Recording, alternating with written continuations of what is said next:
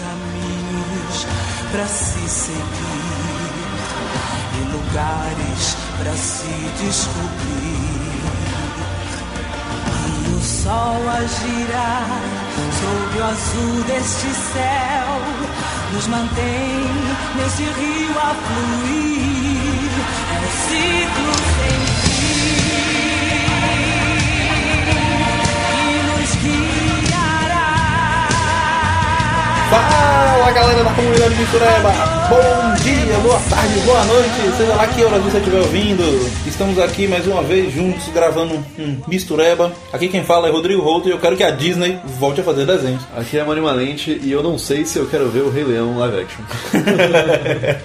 Mas então, pra quem não percebeu, diga pra galera, mano, qual é o tema do nosso episódio de hoje? Nosso episódio de hoje, se você não leu o tema quando você apertou a reprodução, é live actions da Disney. Então o que a gente vai falar hoje é, na verdade, não só não todos os live action, todos os filmes que tem atores, que foi até uma confusão que a gente teve enquanto a gente estava decidindo esse podcast, mas vai ser todos aqueles filmes que saíram de uma história em desenho da Disney. Que são, ah, na verdade, adaptações, remakes ou releituras Exato. de outros filmes da Disney mesmo que ela fez em forma de desenho em outras épocas. Então, Exatamente. E isso a gente tá pegando a última leva aí, mais ou menos, da década de 2010, porque teve alguns outros, por exemplo, teve o último Peter Pan lá com o Robin Williams, teve também 101 Dálmatas e 102 Dálmatas live action, e foi muito estranho porque os cachorros não falavam. Isso, velho. eu acho que foi tipo em 96. Acho que que foi um em 94 e um em 96. Isso, Foi muito estranho porque eles não falavam, era só 101 cachorros latindo. isso. Então vamos contar a partir do momento em que existia tecnologia e dinheiro suficiente pra fazer uma produção muito grande, né? Exatamente, a gente vai pelo marco Tim Burton, Alice no País das Maravilhas.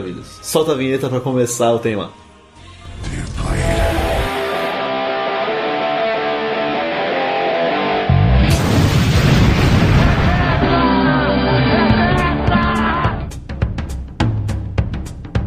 Então, quando Tim Burton dirigiu o primeiro Alice no País das Maravilhas em 2010, Sim. eu não tenho certeza se a Disney já sabia o tamanho da mina de ouro que ela tava abrindo nesse momento. Uhum. Independente de gostar do filme ou não, ali foi um marco exatamente disso. Tipo, agora eles perceberam que eles podem fazer grandes, com grandes produções, adaptações de desenhos que eles já estão marcados, né? Uhum. Na memória das pessoas, ou seja, as pessoas já têm algum apego por aquelas histórias. Uhum. E aí eles pegam, colocam atores famosos e fazem refilmagens exatamente pra poder a gente dar mais dinheiro ainda pra eles do que a gente já deu. Essa é a Disney. Pois é. A verdadeira Gold Digger.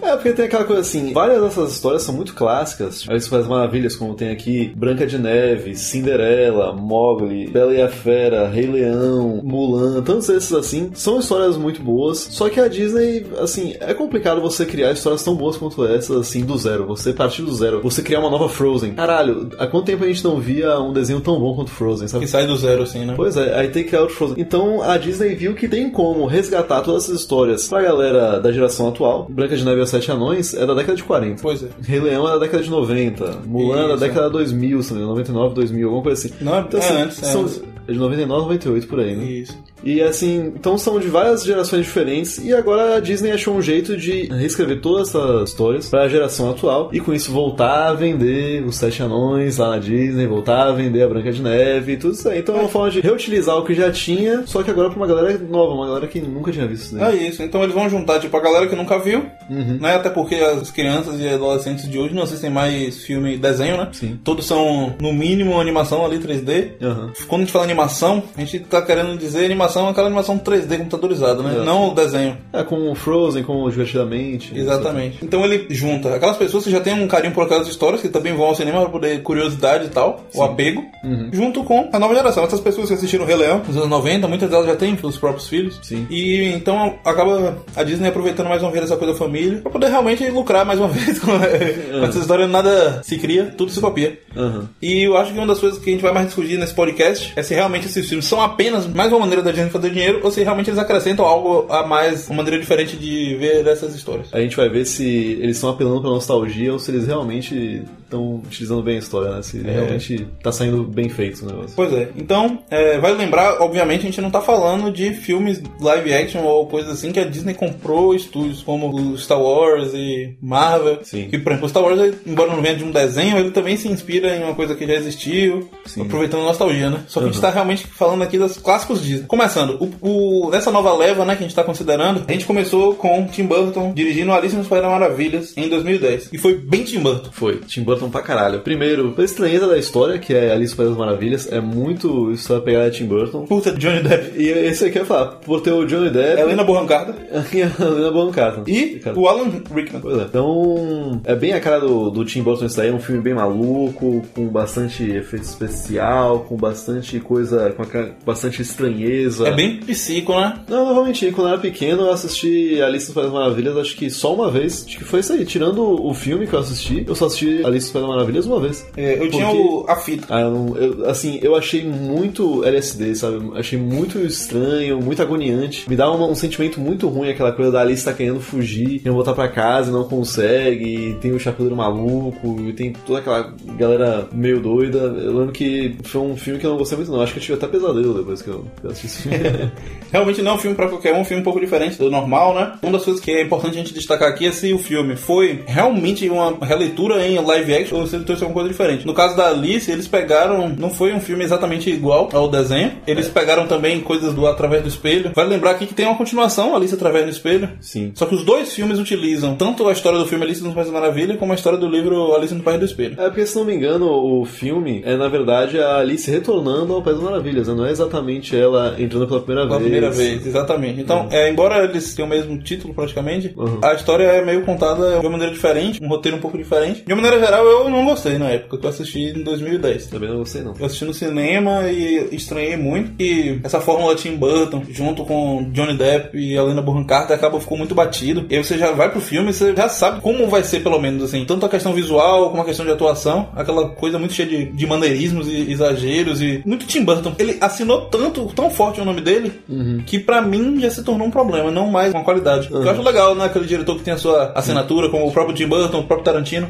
Escocese. Scorsese. Uhum. Mas eu acho que o Tim Burton assinou forte demais e acabou deixando as coisas um pouco previsíveis. É, eu acho que assim, o Tim Burton ele tem alguns filmes assim muito interessantes e ele tem uma filmografia assim bem variada. Tipo, ele vai. Batman. É, vai de Batman a Era dos Mãos de Tesoura. Caralho, é muito diferente isso daí. Só que o problema é que eu acho também na época, sabe, o Johnny Depp ele só faz um papel hoje em dia pra mim, que é o Jack Jack, Sparrow. Sparrow. E ele tava muito Johnny Depp. A gente tava vindo assim de uma fase que era Jack Sparrow todo ano. A gente tava vindo, depois a gente veio de Fantástica Fábrica de Chocolates. A gente veio com o Chapeleiro Maluco. Então a gente tava com Johnny Depp, muito Johnny Depp. Tanto que hoje em dia, assim, quando tem filme de Johnny Depp, eu tento evitar um pouco de assistir. Por exemplo, quando teve aquele. O Harry Potter sem Harry Potter, o Animais Fantásticos. E onde eu vi? Eu tava gostando, até que apareceu ele e eu falei, porra, dois minutos que ele apareceu já foram suficientes pra, pra gostar um pouquinho menos desse filme. Mas eu acho que o- esse foi um, um dos principais, assim, do porquê que eu não gostei tanto, assim, do filme. E daí porque eu já não gostava muito da história. Eu não assisti no cinema, eu assisti em casa quando tava passando em algum canal, assim, que eu fui assistir só. Pois é, é aquele filme que é muito comum hoje em dia, né? Com toda essa. a indústria do marketing sendo muito grande. Foi um filme que teve um marketing muito bem feito, Uhum. Teve. né? Até porque ele tem um visual diferenciado, Sim. Uhum. bonito. Então a expectativa foi muito grande em cima dele, até porque não era comum, né? Fazer esse tipo de adaptação. Aham. Não que seja, mas eu acho que a partir de agora vai começar a ser cada vez mais comum, né? A gente vai falar sobre isso mais tarde. Uhum. Mas foi muito, muito, muito forte o marketing em cima desse filme. E a galera ficou maravilhada por antecipação. E aí, quando veio o filme, o filme foi um filme muito estranho, assim. Eu não sei nem dizer. Eu acho que eu não diria que ele é ruim, mas ele realmente é um filme estranho. É, não, o pessoal falou assim, por exemplo, a Mia Wasikowska, que é a Alice, disseram que ela entregou muito bem. Foi uma interpretação meio xoxa, meio fria da Alice, meio assim, nada me surpreende mais, eu tô aqui, nada, nada é incrível, é tudo normal, esse- esse mundo do LSD. Eu achei o filme, o filme podia ter entregue mais, podia ter, ter trazido um pouco mais pra gente. ele não convence, né? Não. Essa é a grande palavra. Eu- O filme não, não convence. Ele não é do tamanho de Alice no País das Maravilhas. Gostando ou não da história, pra mim ele não condiz com o tamanho. Uhum. Tanto a questão dos contos de Lewis Carroll como o desenho. E eu acho que nesse caso aí, a adaptação foi com- veio com, com a mão errada, né? Aham. Que também teve a questão de você- quando você cria uma expectativa, eu acho que as produtoras elas têm que pensar isso. Quando você cria uma expectativa e o filme não é bom, ele precisa ser só bonzinho, você já deixa todo mundo achando que ele é ruim. Vídeo Han Solo. Vídeo Han Solo, ixi, mano. Vídeo Quadrão Suicida, que é ruim de qualquer jeito. Não, Esquadrão Suicida tá tudo errado.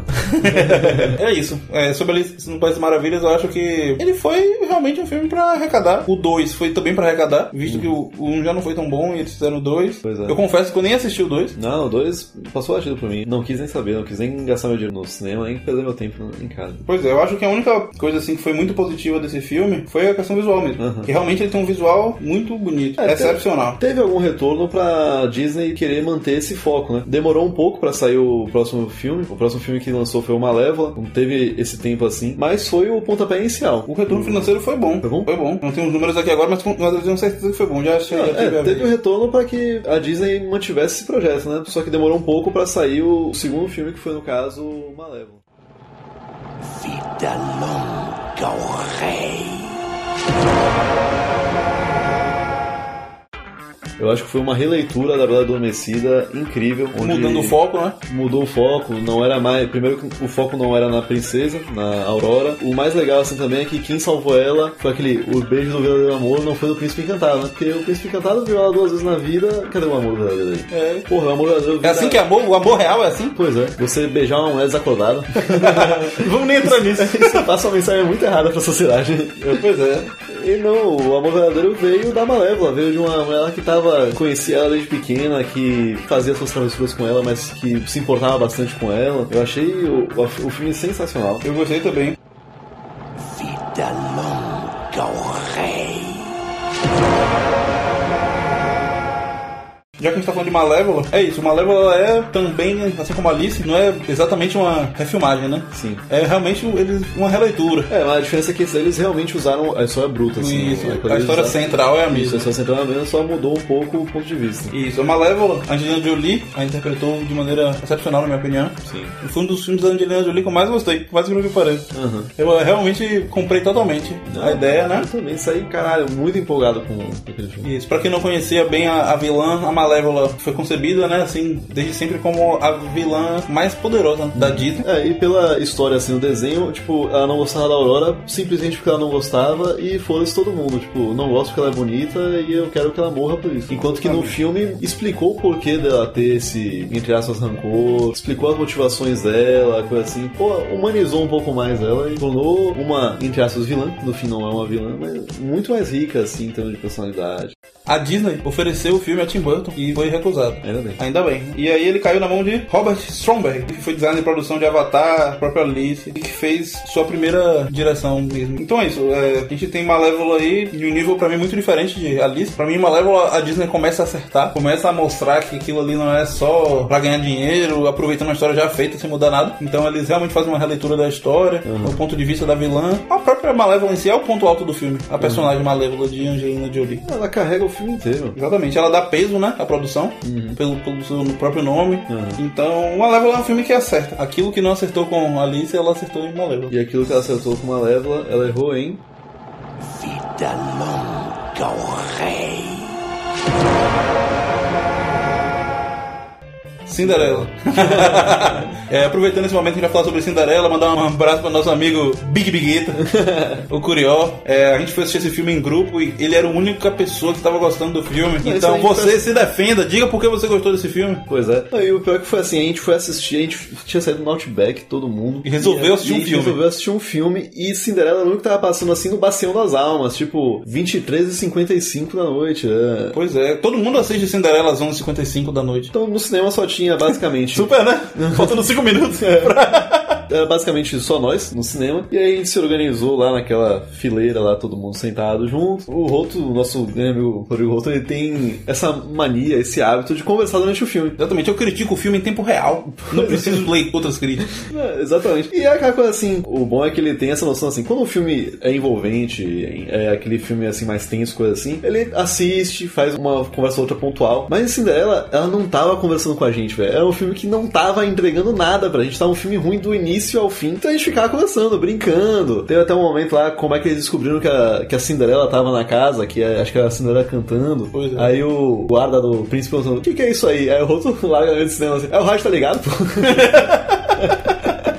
Pois é, esse filme é um filme que é aquela coisa. Você pode até assistir ele e dizer que ele não é tecnicamente ruim, mas ele é um filme insosso. Sim. Aí o nosso amigo Curió é, tava a namorada dele, vendo a gente conversando lá, comentava. Querendo alguma conversar também, né? Querendo conversar. Aí ele, shh, brisa, peraí. E aí a gente começou a sacanear, shh, brisa, peraí. Olha a fotografia, a edição de som, observe o figurino do filme, coisa assim. Daí a Esse gente sim é um verdadeiro crítico. Um dia a gente trazer o podcast pra vocês terem noção. Pois é. Então, daí a gente fica sacaneando e ah, saiu dizendo assim: próxima vez que for todo mundo no cinema, eu vou sentar do lado de Roto, de Money de você não sendo mais novo, você é muito chato, né? Pois é, e é isso. Esse filme, ele é, diferente do, do Alice e do Malévola, praticamente um remake. Ele é a história cuspida do desenho. O, o início, meio e fim, assim, os pontos principais são os mesmos. Só que daí o que eles tentam mudar pra refazer um pouco, nossa, fica muito cagado. É isso. É um filme sem graça, né? E assim, eu não posso nem em- dizer pra você, ouvinte, quais partes são cagadas, porque meu cérebro bloqueou essas partes. Afinal, já fazem três anos que o filme lançou. Pois é, e se você olhar o elenco, a gente tem aí a Lena Bonham Carter, De novo, o que como dá pra ela fala, explicar com o Tim Burton, porque É. Tim Burton quer ser o diretor. Exato. A gente tem o nosso querido Robin Stark. Não, não, o Tim Burton foi oferecido pra Malévola. Ah, não, Cinderela. desculpa, é verdade. Mas é possível que tenha sido também. Caralho, imagina a Cinderela com o Tim Burton. Puta que pariu. Ela ia ser uma Cinderela cachaceira, uma porra dessa. assim. Pois é, essa é uma parada tensa, então a gente teve... Ia ser. E o, pa- quem ia fazer o papel da Cinderela ia ser o Johnny Depp. Isso, a gente teve Kate Blanchett com a madrasta, Provavelmente a- o ponto alto do filme. exatamente como sempre é quando ela está nos filmes. Uhum. E a gente teve o nosso Rob Stark, não importa o nome dele, ninguém sabe o nome dele, é o Rob Stark, o, o príncipe encantado. Robstar como Robstar. Exatamente, ele era Rob Stark. Mas o nome dele é Richard Madden. Só pra ficar claro, pode ser que um dia ele fique famoso. A galera vai ouvir nosso podcast falando sobre Cinderela e. Tudo bem. É, p- pode ser o, o ponto da virada, né? do nosso Exatamente. A podcast. Cinderela é a Lily James, que passa completamente batida. Eu tinha excluído até como era o rosto dela. É, eu Da fui minha dar uma mente. olhada assim, eu- aí eu vi o cartaz do filme e deu até um, um embrulho assim, tipo, meu Deus, esse filme de novo não. Então vamos lá. Então você acha que até agora a gente pode dizer que a Disney tá ganhando ou perdendo? perdeu, ganhou, perdeu. Por enquanto, assim. Ninguém vai perder. Todo ninguém mundo vai perder. Todo mundo vai perder, mas ninguém vai ganhar. Bota a cabeça. Não acho que quem ganhar ou quem perder, nem quem ganhar nem, per- nem perder, vai ganhar ou perder. Mas então, vamos pro próximo. Cinderela, já- a gente gastou esse tempo todo falando de Cinderela. Quem diria? Mas voltando assim, lembrando que o público específico de Cinderela não é adultos que na época já tinham entre 24 e 26 anos de idade. O público é como sendo infantil. E o retorno, apesar de tudo, foi positivo. pra Isso aí. Porque senão eles já tinham parado, né? Não, já é o terceiro filme. O retorno foi positivo, só que eles decidiram ir além. Eles decidiram não só fazer o- os remakes dos filmes, eles começaram a usar tecnologia, a investir mais na parte de CGI, na parte de captura de movimento e tudo mais. E aí que vem a aposta mais arriscada até então. Vida longa ao rei.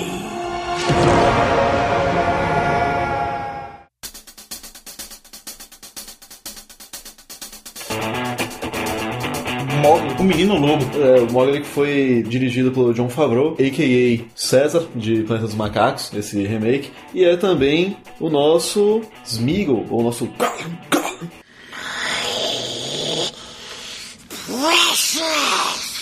Foi ele que fez a captura do movimento. Então, assim, o trabalho do, do John Favreau foi tão bom que o Peter Jackson resolveu colocar o John Favreau encarregado de toda essa parte aí de captura de movimento, CGI, fotografia, no Hobbit. E, assim, começou a dar tão certo que o John Favreau abriu uma empresa só de captura de movimentos pra esse tipo de tecnologia no cinema. Tanto que a empresa dele é a que mais é utilizada. Até porque o Smeagol, a gente tem que pensar que além dele ser muito bem feito até hoje, quando a gente assiste, a gente tem que pensar de que Senhor dos Anéis é de outro século. Exato. É inacreditável. Saiu quando tava saindo o primeiro e o segundo é, Harry Potter. Pois é, na época do Star Wars ainda, a segunda trilogia. Pois é, pô, eu tinha 11 anos, então você foi o quê? 2000 e... 2001. 2001, 2002, caralho, pensa aí, mano. E você assiste o filme hoje, o filme não é datado. Não, não. O Smeagol tá muito bem feito. Até algumas coisas começam a ficarem antigas, mas o Smeagol definitivamente não é uma delas. Não, ó, é, Senhor dos Anéis, pra mim não é datado, pra mim é muito bem feito. Mas vamos voltar pro Mogli. Então, assim, o John Favreau foi tão bom em tudo isso que ele fez, e daí botaram ele pra ser finalmente o diretor desse filme, já que esse filme ia exigir pra caralho de CGI, ia exigir pra caralho de captura de movimento, ia exigir muito da expertise dele. Então, Muito botaram mesmo. ele pra fazer, pra ser encarregado disso tudo. E o filme conta com, além dele como diretor, tem o Bill Murray como Balu. Balu é o urso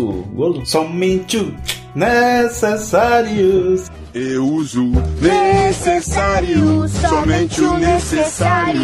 O extraordinário é demais. Exato. E também eu não sabia a Scarlett Johansson é, interpretando a Casca. Quem era a Casca mesmo?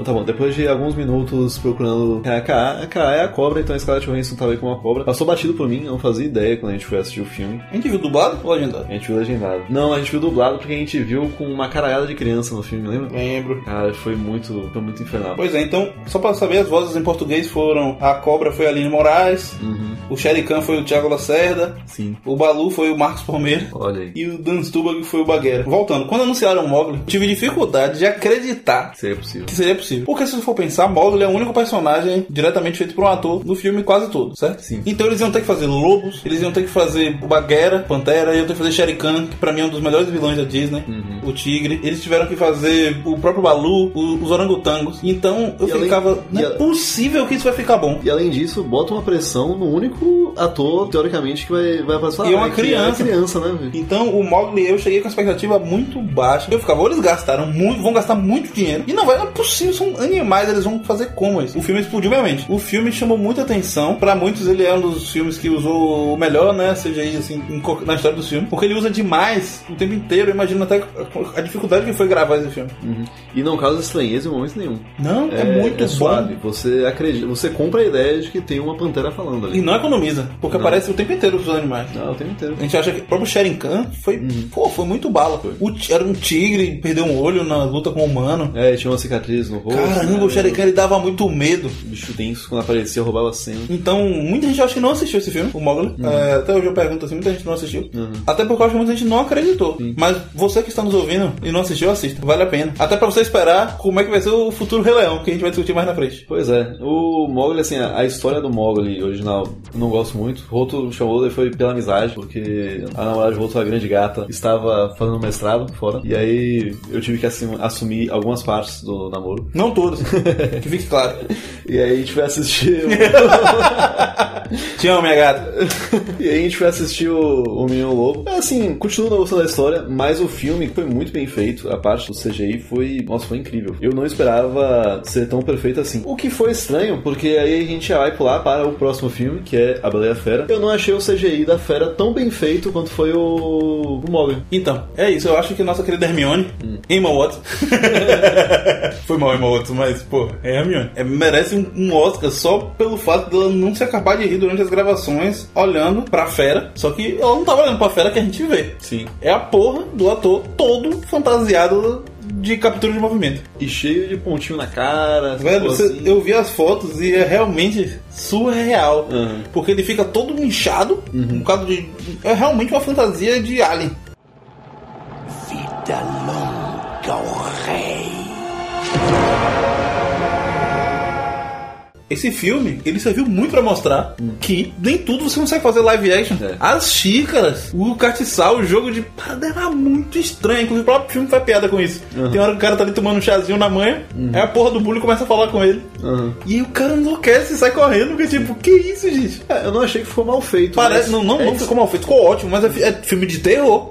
Eu tô lá de boa e a porra do copo fala comigo. E aí, man, é nóis, tomar uma cerveja. Você é maluco, rapaz? Surreal. Mas como é que eles iam fazer, né? Tipo assim, se eles não Não, fizessem não, isso. tinha, não tinha escolha. Assim, de novo, surpreende a qualidade do CGI, mas não, eu não curti tanto. Dinheiro, meu filho. Os caras têm dinheiro a É. rodo. Uhum. Mas eu só não gostei da, foi do CGI da Fera. Eu achei que ficou muito fraco. No geral, assim, quem gostava muito da história da Fera acabou não gostando tanto assim desse filme. Tinha uns momentos de alta, assim, nas músicas There's Something Going On. Eu gostei das músicas, nem quem estava cantando as Não, músicas. as músicas. Porque tinha um momento, aquele crescendo, assim, no filme, e que no momento da dança, dentro da biblioteca, tem aquela coisa, a pausa, e que eles se olham, coisa assim. Então, assim, um momento que tá crescendo, para. E quando tá crescendo de novo, para. E quando tá- Sempre dá aquela brochada a mais.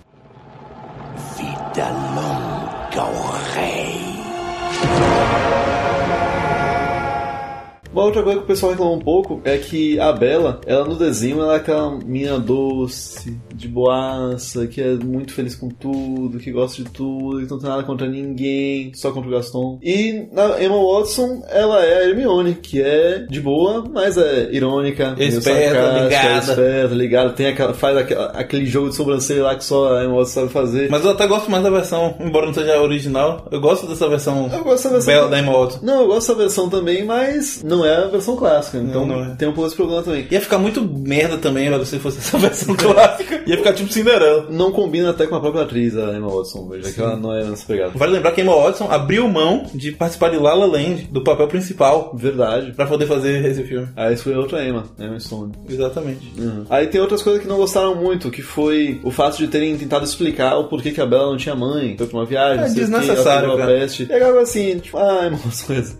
É, é mesmo. É. Ela não tem mãe porque não tem mãe e acabou. No filme sempre foi assim, ela é órfã de mãe e acabou. Outra coisa que reclamaram pra caralho, pra caralho, pra caralho, foi o livro que aparece que transporta ela pra Paris, que é uma coisa que não existe no desenho, mas que colocaram no filme. E algumas ceninhas assim que acabaram faltando pro filme, por exemplo, quando eles estão lá cantando, quando a Fera e a Bela começam a se dar bem e tá lá a Bela dando migalha de pão pros pombos, aí vai lá a Fera toda truculenta tenta dar a migalha de pão e as, as pombas saem voando, coisa assim. Eu curti pra caralho essa cena. A cena que eu mais gostava, que era quando a Bela dava a mão assim pra Fera e a Fera lá botava um dedo, que era o tamanho da mão da, da Bela. É uma cena que eu gostava, mas que infelizmente no, no filme não teve. Então assim, foi legal. Eles tentaram fazer um pouquinho de releitura também. Eles botaram o Gaston, botaram o Pepe Le Pew como gay. Não ficou assim aquele gay escrachado, ficou uma coisa bem suave, assim, que a, a Disney ela tá querendo fazer os filmes dela mais inclusivos. Mas você tocou num ponto importante. Eu acho que o filme acaba me incomodando em diversas pequenas coisas, certo? E algumas com relação a essa coisa, e ela é um pouco contraditória em alguns sentidos, principalmente com relação de inclusão,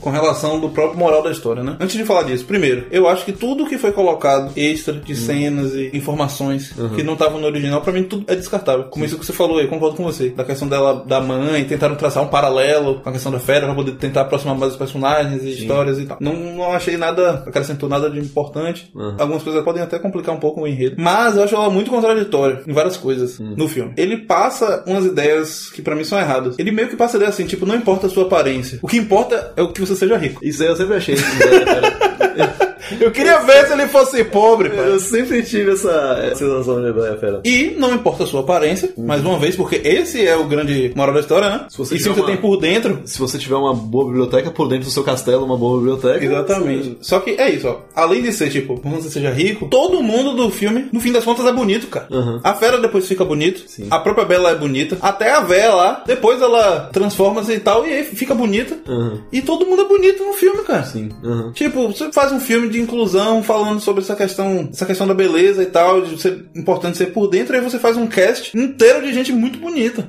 Não de, porra, não é que eu quero que bote gente feia, até porque, porra, não é isso. Mas fica explícito de tão óbvio que é, né? Sim. E isso me incomoda, essas pequenas coisas me incomodam um pouco, porque é isso, né? A ideia do filme é dizer que não importa Uhum. o que tá por fora. É, e uma coisa que também sempre me incomodou na Bela e a Fera é que, assim, a Fera era escrota, era escrota, era escrota, e por muito pouco, assim, a Bela curtiu pra caralho ela. E Síndrome de conseguiu, Estocolmo. Sim, e conseguiu quebrar o coração malvado dele, assim. Sim, e tipo, que porra de feitiço é esse, velho? Aham. Você vai ficar feio e você só vai ser curado desse feitiço. Ou seja, você só vai ficar bonito de novo quando você amar alguém e a pessoa te amar de volta. Que você amar pelo que você é e não pela sua aparência. Uhum. Sim. Ou porque você é rico, então, mas é de boa.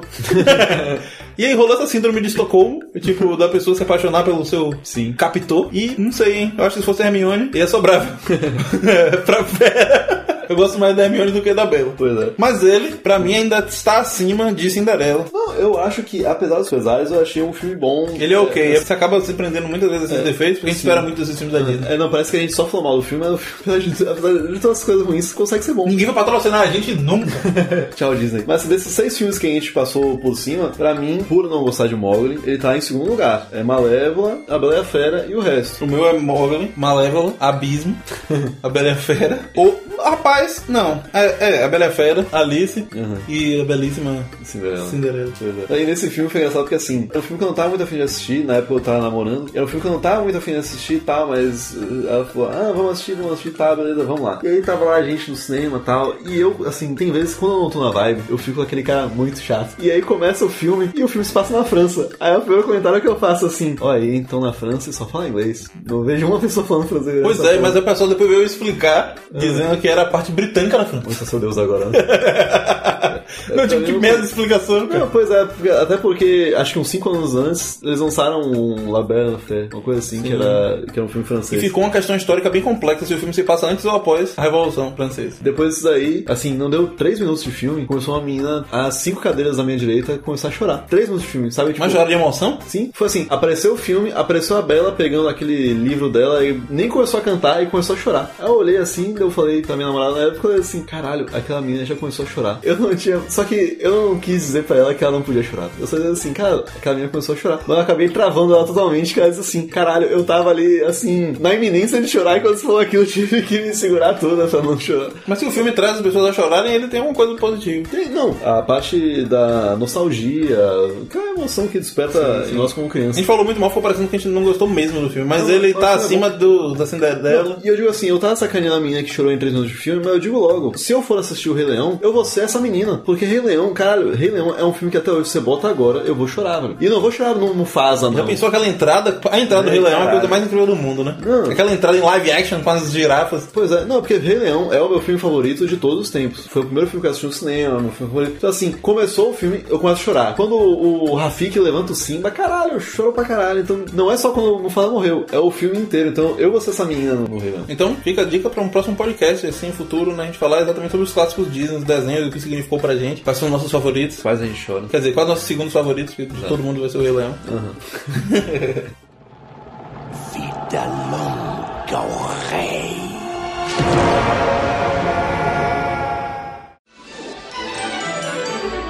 Olha, eu vou lhe mostrar como é belo este mundo. Já E aí, que nunca- depois da Bela e a Fera, a gente fecha o bloco dos lançados e a gente vem pros que estão pra ser lançados. É, vamos discutir o futuro desses filmes de adaptação da Disney, né? futuro da Marvel. Então, depois dessa enxurrada de filme, que não foi na verdade enxurrada, foram só seis. Só que se você pegar, ele começa em 2010, né? Aí ele deu um, um salto, aí tem 2014, 2015, 2016, 2016, 2017. É, não, isso que eu cortei alguns, assim, que eram bem nada a ver, mas que tinham colocado no meio. A gente E- se ateve ao que realmente era clássico, realmente o Então- pessoal considerava Disney mesmo. Depois de Malévola, a gente pode dizer assim, que a Uhum. Disney não só abriu essa porta, como ela escancarou, não é isso? Ela arrancou a porta mesmo. Uhum. Ela é igual um, um famoso lanchonete aqui em Salvador que não tem porta, ele abre qualquer dia do ano. Mas não vem ao caso. É mesmo? E não vamos fazer propaganda, a gente não é patrocinado, mas Laricas, fica a dica aí se quiser patrocinar a gente. Vou mostrar esse podcast pra eles. Misturava com laricas, olha. Exatamente. E é, a gente tem aqui assim o calendário. Ele não fecha nunca? Ele não fecha nunca. Natal, Réveillon, 24 horas por dia. A qualquer situação você vai lá bater a sua larica. Porra, e que bairro que é? Ele é na Pituba, ali na Paulo C. Porra! propaganda de graça! Abraço aí pra Michel, amigo meu, grande brother do viciado aí no, no larica. Falando em larica, vamos falar sobre o ursinho Poo, né, velho? Vamos falar sobre conversar com urso. Gente, ó, eu não sei se vocês já viram. O urso, é lari- o o ursinho Poo é laricado, velho. Esse é negócio fica completamente no mel, louco. coisa assim. O, o Ursinho Poo é muito doido. Vocês não viram o trailer ainda do próximo Christopher Robin, que a gente ainda vai falar sobre ele? Assistam pra você entender o que a gente tá falando. A Disney, a gente foi pegar o, ver o calendário de lançamentos dela, e aí a gente percebeu que a gente vai ser metralhado nos próximos anos com live actions de filmes clássicos. Eu acho que ela até pode ser que ela acabe causando uma explosão aí, porque são muitos filmes por ano. É, talvez alguns dê uma esticada aí, o que tá prometido pra, sei lá, 2020. Exatamente. Esticam- Vamos só pra você ter uma ideia, vamos dar primeiro uma visão geral, certo? Aham. É, os filmes que já tem data, ou pelo menos previsão de ano, que vai ser lançado. Uhum. A gente tem Christopher Robin, que é uma história estranhíssima envolvendo o Ursinho Pooh Só e que é- o Obi-Wan Kenobi. Acho que é 30 anos depois, né? Exatamente. Então, o Obi-Wan Kenobi, ele sai do, do Star Wars, ele termina de treinar na King Skywalker, e aí encontra o ursinho Poo, Ele vira um castiçal, ele vira um castiçal. vem a Bela Adormecida, Sim. Aí depois ele volta pra... Tatooine. Passa mais um tempo lá e depois vai conversar com o ursinho Poo. Pois é. É, que é um filme que lembra, lembra um pouco aquele Em Busca da Terra do Nunca e tal. Então a gente tem, pra 2018, Christopher Robin, a gente tem Quebra-Nós e os Quatro Reinos, a gente tem Mary Poppins Returns, e pra 2019 a gente tem Dumbo com Tim Burton. Imagina, cara, o Dumbo de Tim Burton. Não, o, o Dumbo, como isso é pra mim, nunca fez sentido. É, Né? pois é. A gente tem Aladdin, que pra mim é muita responsabilidade. Já até terminou as gravações. Já. E vai ter o gênio sendo Will Smith. É. porque era pra ser o Robin Williams, né? Mas o Robin Williams, infelizmente, apertou o Será que vão botão vão fazer o saída. William- o Will Smith azul? Vai, eu imagino Você acha que ele vai sim. ser azul? Eu acho que sim. Tudo bem, vamos esperar. Caralho, Casca, a K, a Scarlett Johansson foi uma cobra, velho. Por que que o Will Smith não pode ser azul? Verdade, tudo bem. E O Rei Leão, além de A Dama e o Vagabundo, todos em 2019. Uhum. São quatro filmes, adaptações de filmes grandes da Disney, para Dumbo, Sim. em um ano só. Eu acho improvável que isso vai acontecer. Não, é, Dizem que o Rei Leão já tá assim. Acho que o pessoal chegou a assistir algum trailer dele. Não sei se foi na D23 ou se foi na San Diego Comic Con do ano passado. Mas Mas disseram que assim, tá superando o Mogli, eles falaram. Já Ah, teve Ah, eu não algumas vou- cenas. eu não vou e, manter- assim, a qualidade do CGI tá superando o Mogli, então assim, tá um filme incrível. E eles estão contando, então, assim, vai ser nível Rei Leão. Eu vou chorar daqui a pouco. Velho, eu Porque- não quero botar expectativas pro Não, filme, não, porque ele tem tudo pra me decepcionar, não, é Não. possível. E o elenco tá sensacional, cara. De novo, quem tá dirigindo é o John Favreau, aquele cara que fez o Smeagol, como a gente falou há alguns minutos atrás. Temos como Nala, que é o par romântico do Simba, a Beyoncé. Temos Seth como. Rogen. Tem- Então, Calma. Temos Sir James Earl Jones como Mufasa, como ele foi no filme original. O John Caney, ou John Caney, não sei, acho que é John Caney, que fez o T'Chaka do Pantera Negra, que é no caso o pai do Pantera Negra. Ele vai ser o Rafiki. A gente tem o Donald Glover, a.k.a. o nosso Lando Carsigan desse último Han Solo, como o Simba. E a gente vai ter o Seth Rogen, se vocês não sabem quem é Seth- Seth Rogen, ele é ator e diretor. Ele fez o filme... Que isso, você não sabe quem é o Seth Rogen, você tá errado. Ele fez o Besouro Verde. Ele fez o Besouro Verde, ele fez Superbad, ele fez Virgem de 40 Anos, Ele era um policial do Superbad. Sim. Ele fez É o Fim ou This Is Quem não Me. viu esses filmes, gente? Todo mundo viu esses Pô, filmes. filmes sensacionais, mas se você não sabe quem é, ele é o loiro que faz. um "Oh, yeah!" Dá essa risada assim. Um Superbad merece um Merece podcast, um podcast. puro. E ele fez também Vizinhos 1 e 2, Um com o Zac dois, Efron. Que é muito bom, exatamente. Não, não tem como. Desculpa, gente. Não tem como você não saber quem é Seth Rogen. O cara é muito foda. Muito bom. ele. Então, assim, o elenco promete bastante pra esse Rei Leão. A gente tem aí o Aladdin, que também. Assim, o Rei Leão já tá. Acho que tá em fase de pós-produção já. Aladdin já terminou também Aladdin de já gravar. tá de gravar, então tá em Foi pós-produção. essa semana, eu acho, que terminou de gravar. Foi, é, o Will Smith até postou uma foto com a galera. Dumbo também acho que tá em pós-produção. Dumbo também não vai ser o primeiro desses filmes aí que vai ser lançado ano que vem. Vai ser um elefante? Vai ser um Ou vai ser uma metáfora? Vai ser um elefante velhudo. eu não falei metáfora não, porque eu detestava o Dumbo, porque todo mundo chamava de Dumbo, velho. Eu tenho orelha grande. Porra, eu detestava. É por- acho que é por isso que eu detesto esse filme. É, tudo bem, faz todo sentido. É. Desabafo. Quebra nozes. Vai ter Morgan Freeman. Ele vai ser Deus? É. Mary Poppins vai ter Mary Streep e Emily Blunt. Ele- a Disney tá investindo muito nessas, É. nesses filmes. a Emily Blunt, ela tá em certa alta. Pra quem não sabe, Meryl Streep não precisa nem dizer quem é. para. Excuse me. Meryl Streep could play Batman and be the right choice. Não, mas vamos lá. Se você assistiu Diabo Veste Prada, Meryl Streep é Meryl Streep, como sempre. E a Emily Blunt é aquela secretária ruiva ou é a mulher em Um Lugar Silencioso, que foi recentemente lançado. Gente, olha esse elenco do Dumbo. Colin Farrell, Danny DeVito, Eva Green e Michael Keaton. Um filme com Danny DeVito, eu não consigo confiar muito. no- Mas tudo bem. Então, é, falando só pra fechar Rei Leão, a gente tem que acreditar que a Disney não vai pegar o maior filme da história e vai fazer merda com ele. Se ficar ruim, eles vão cancelar o filme. não, pois é, eles não podem se arriscar, não. Né, Hansol?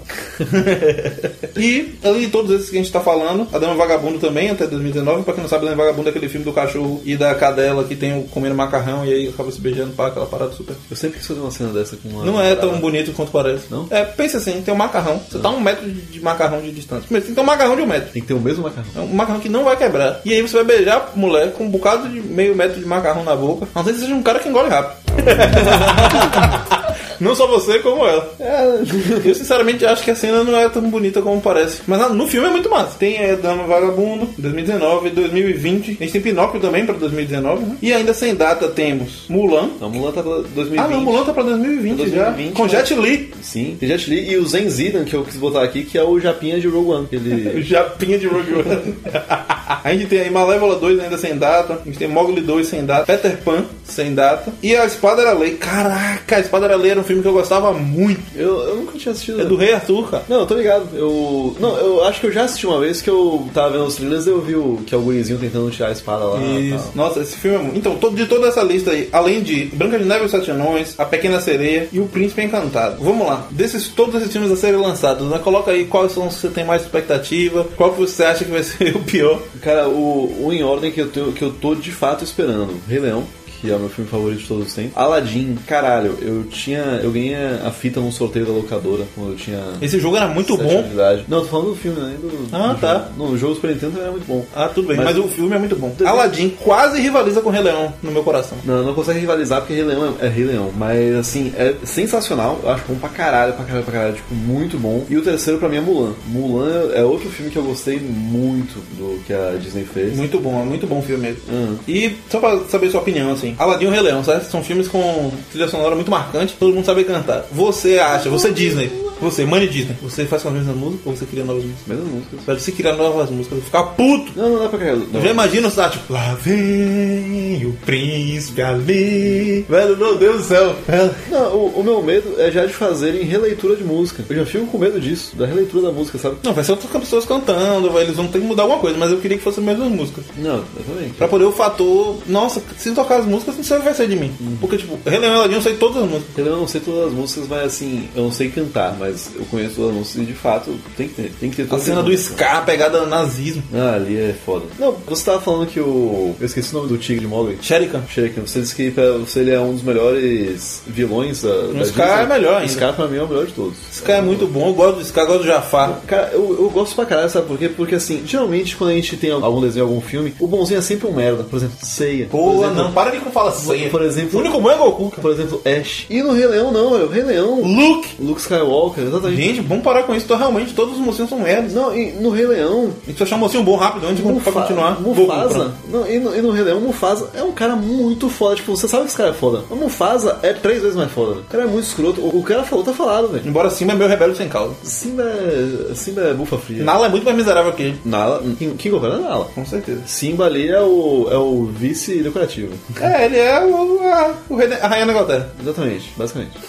Ela é rainha da Inglaterra e ele é o. Não, ele é o rainha da Inglaterra Ele e a é o rainha da Nala é o Inglaterra. primeiro-ministro. Ah, é, né? Basicamente, isso aí. E deixa eu ver então, vamos lá. Minha expectativa é muito grande com o Rei Leão. Então, vamos gastar um tempinho pra falar sobre Christopher Robin, sobre o que é isso. Tá, vou- pronto. Só pra finalizar então essa parte, Vamos lá. minha expectativa é muito grande com o Rei Leão e Aladdin. Certo. É, eu fico falando que eu não vou criar expectativa, mas é impossível. né? Eu tenho curiosidade pra ver como é que vai ser Mulan, porque a Disney tem em Mulan a possibilidade de fazer até um filme um pouco mais maduro, Uhum. né? com uma classificação mais alta pra poder. Porque tem um contexto histórico grande, tem uma questão de empoderamento envolvida, tem uma história um pouco mais pesada. Então eu acho que se ele pegar muito leve, o filme vai ficar mais, vai ficar com um tom errado. Porque um desenho, por mais que a história seja densa, o desenho dá um tom um pouco mais leve. Uhum. Na medida que se for fazer de live action, Mulan ele tem uma tendência de ter um tom mais pesado. Sim. E eu acho que ele, ele pode ser aí talvez o melhor deles aí, em termos de potencial. É, eu acho que eles não vão, eles vão dar uma suavizada assim, mas, mas o que eu achei legal da Disney é que não rolou o whitewashing, né? Desde o diretor até todos os participantes vão ser chineses. Pô, ia ser muito escroto se não fosse. Porra, rola, né?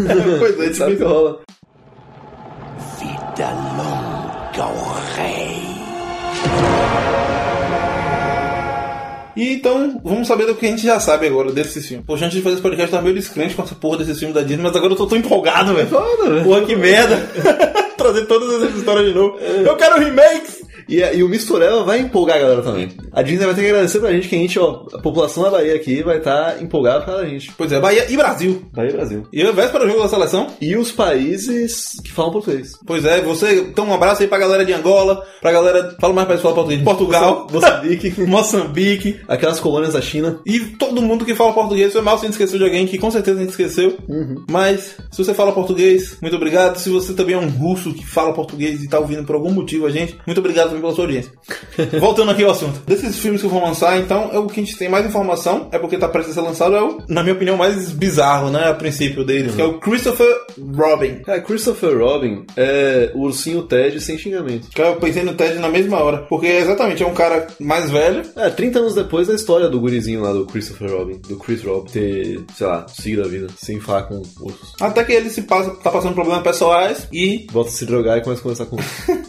Isso não mostra no filme, fique claro. Mas aí ele acaba reencontrando com seu amigo de infância, Sim. o Simpu. E Muitos não- amigos ele tem, hein? É, não, e não só o ursinho Poo, ele vai reencontrar o, Leitão, Tigrão. o Tigrão. e todos eles são realmente bichos de pelúcia. Ah, são bichos de pelúcia. Ah. São, não são CG, CGI, não. Se bem que eu imagino que tem que Não, movimentar de alguma não são- forma. não são animais de verdade, mas são ursinhos de pelúcia. São ursinhos de CGI. pelúcia CGI, Ah, exato. saquei. Então eu vou agora ler aqui pra vocês a sinopse oficial. Christopher Robin, Ivan McGregor, Hum. nosso querido Obi-Wan Kenobi. Caralho, agora que. Cara. Mind blown agora. Christopher foi traduzido pra Cristóvão. Então, Cristóvão Viano é mais aquele jovem garoto que adorava embarcar em aventuras ao lado de Ursinho Poo e outros adoráveis animais no bosque dos 100 acres. Caralho, tem 100 acres nesse bosque. Não é um bosque, não, é uma floresta já. Agora, um homem de negócios, ele cresceu e perdeu o rumo de sua vida, mas seus amigos de infância decidem embarcar no mundo real para ajudá-lo a se lembrar que aquele amável e divertido menino ainda existe em algum lugar. E assim, se meter em diversas encrencas das mais divertidas... Mentira, essa parte é tudo. mas esse é a sinopse oficial do filme. Cara, pensa aí, velho. Você é demitido vestido. Aí você chega em casa, aí você consegue- começa a conversar com o seu ursinho de pelúcia. Que bad. Caralho, que bad. Que bad, viu? Isso é porque não vai ter mais o filme do Obi-Wan e o William McGregor ficou assim. É, triste, triste. Agora que você falou, eu vou chegar em casa e vou conversar com o meu ursinho de pelúcia também. Isso aí já tá rolando trailer nos cinemas e tudo mais. Ele vai, deve estar muito perto do data de lançamento. Deixa eu me certificar aqui.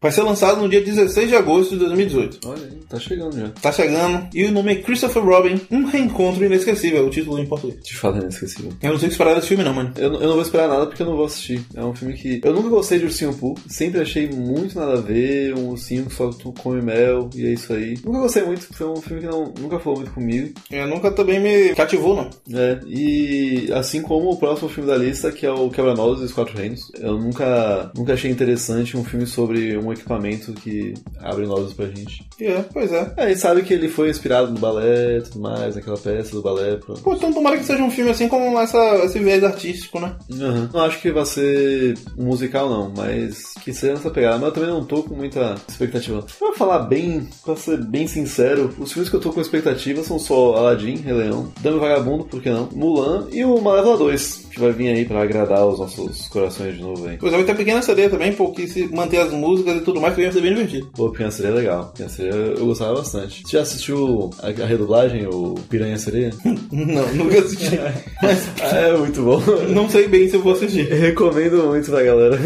Muito bem, boa recomendação que você tem dado. Não, mas é, é explícito, então por isso eu não vou cantar aqui ó, um trecho, mas é muito legal. Então, galera, você que tem mais de 18 anos, segue aí a dica de Menino Valente. Se você não tem, Segue não lá. conta que foi a gente que indicou, hein? É isso, toma essa expectativa. Você tem mais alguma coisa a acrescentar sobre esses lançamentos aí? O que eu tô com bastante expectativa, como eu tava falando assim, era o Aladdin. O Aladdin é um filme muito bom. E de novo, não vai ter esse whitewashing. Escolheram o Mela Massoud pra ser o Aladdin. São, vai ter aquela caracterização meio indiana, a Naomi Scott como a Jasmine ou Jasmine. Então eu acho que vai ser.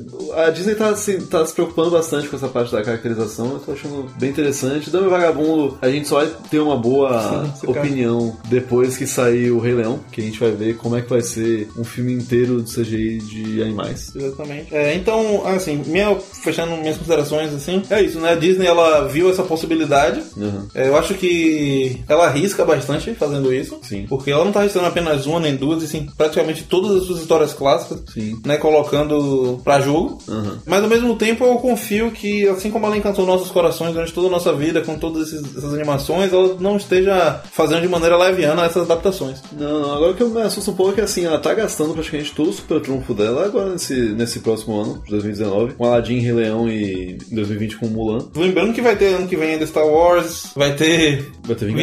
Vingadores. Então, realmente, a Disney ano que vem, vem que, que vem, né? Vingadores, Star Wars, Homem-Aranha de volta ao Lar 2, vai ter.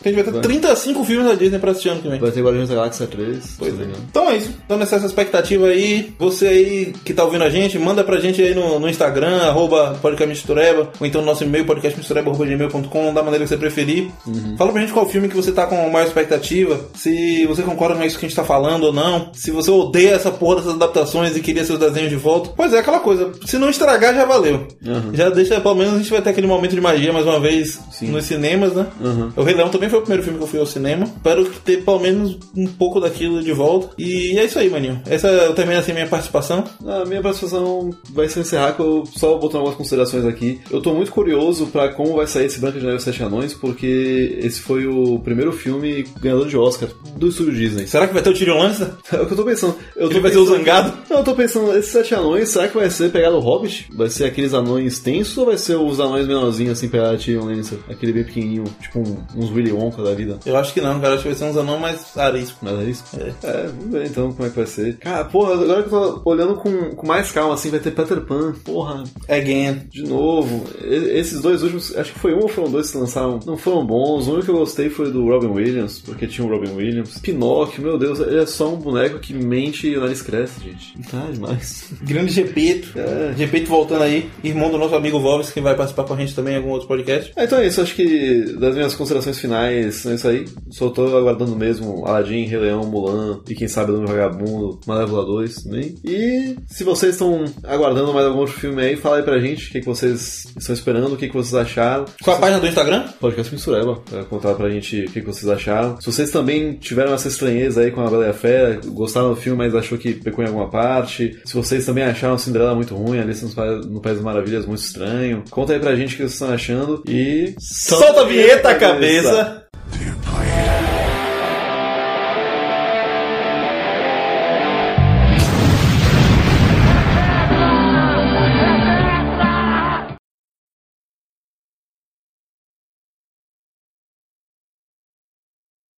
Serei tão forte quanto um rio, vou vencer.